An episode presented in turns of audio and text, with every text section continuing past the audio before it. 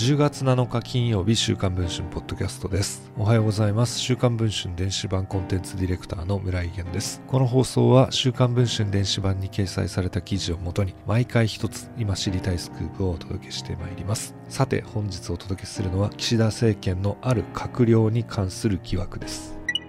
寺田稔総務大臣の妻が代表を務める政治団体が地元秘書ら事務所スタッフへの報酬支払いをめぐり源泉徴収をしておらず長年にわたって脱税状態になっていたことが週刊文春の取材で分かりました。大臣秘書官が認めました。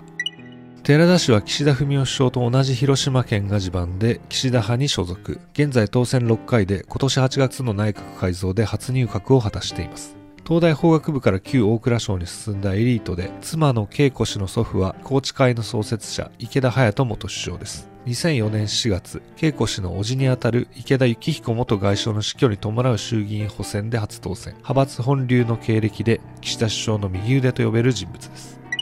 問題の政治団体は2004年3月に設立された一政会。恵子氏は同年5月から代表を務めています。所在地は東京都千代田区にある寺田氏の自宅。2015年以降の異性会の収支報告書によれば、収入は毎年約600万円。その全額を寺田氏の資金管理団体、ミノル会からの寄付に頼っています。一方、支出はコピー機リース料や新聞代などが毎年数十万円程度で、光熱費はゼロで推移。そんな中、人件費としてほぼ毎年約500万円を支出してきました。ただ、恵子氏が政治活動をしている形跡はありません。一体、異性会は何のための政治団体で誰に人件費を支出しているのでしょうか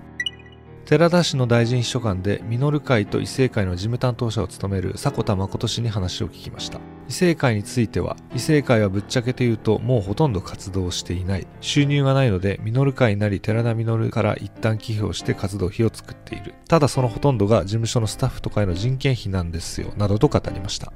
迫田氏によれば、異性会は昨年、地元秘書ら6人の事務所スタッフに対し、計約457万円の報酬を支払っていたといいます。では、雇用主として源泉徴収を行い、納税義務を果たしていたのでしょうか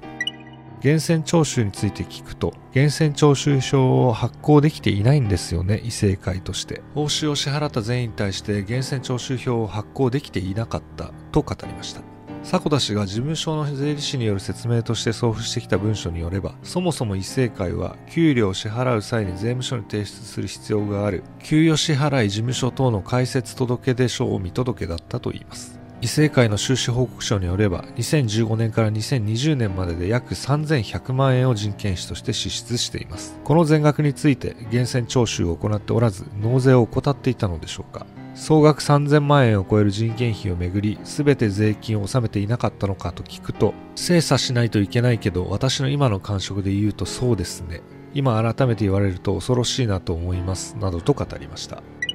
永田町法律税務事務所の長谷川代表によると、雇用主側が給与の支払いを受ける者に対して源泉徴収漏れがあった場合、延滞税も含めて納税する必要があります。と語りました。寺田氏は財務省の元キャリア官僚で、過去には長浜税務署長を務めた経験もあります。それにもかかわらず、事務所では長年にわたって妻が代表の政治団体を利用するような形でスタッフに報酬を支払い、納税を回避していたことが発覚しました。寺田氏がどのような対応を取るのかが注目されています。現在配信中の週刊文春の電子版では、これにまつわる寺田氏の政治資金に関する疑惑を詳しく報じています。電子版の会員になっていただければ、記事の全文読むことができますので、ぜひそちらの方もチェックをお願いしたいと思います。ということで、週刊文春ポッドキャスト、本日の放送はこれで終わりたいと思います。